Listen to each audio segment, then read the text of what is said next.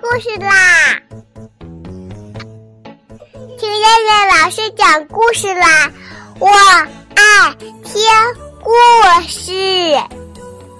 嗨，小朋友们，晚上好！我是东方爱婴融成中心的燕燕老师，又到了听燕燕老师讲故事的时候啦。现在，请小朋友们自己在床上躺好，我们一起听故事。今天的故事名字叫做《胖小猪踩钢琴》。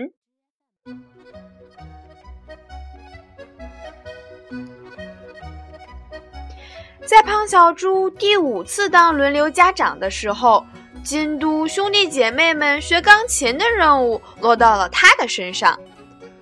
猪爸爸和猪妈妈望子成龙。他们在观看了一次森林音乐会以后，就萌发了让孩子当钢琴家的念头。他们夫妇俩不惜血本为孩子们买了一架钢琴。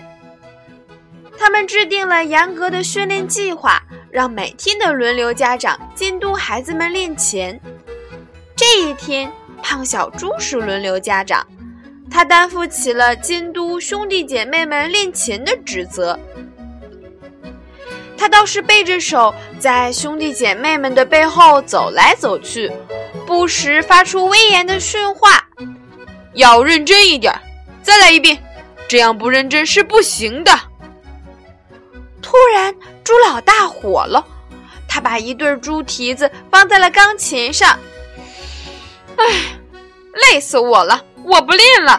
我们当一头猪很好呀，为什么要当钢琴家呀？”胖小猪板着面孔对哥哥说：“哥哥，你怎么可以这样呢？你是老大，应该为弟弟妹妹们起个带头作用。”猪老大不服气地说：“少跟我说这一套，你还不是重复爸爸妈妈的话？再说，上星期训练的时候，谁光着脚在钢琴上踩来着？我还没有在钢琴上走呢，比你强多了。”胖小猪一听，脸红到了脖子。他这下才知道，要想说服别人，不能光在当轮流家长的时候表现突出，平时也要当一个好孩子。怎么办呢？兄弟姐妹们的眼睛都盯着胖小猪，看他怎样收场。胖小猪想了想，说道：“哥哥，你说的对极了。我平时有些淘气。”哥哥提的意见很对，今后在别人当轮流家长的时候，我一定不再淘气了，请大家监督我。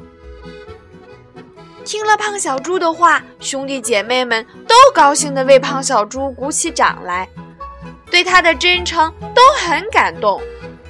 猪老大一听胖小猪这样讲，也没有什么话好说了，只好把脚从钢琴上放了下来。从这以后，胖小猪在别的小猪当轮流家长的时候，表现也特别的好。好了，小朋友们，我们今天晚上的故事就先讲到这儿吧，我们明天晚上再见啦！现在，请小朋友们闭上眼睛睡觉啦，小朋友们晚安。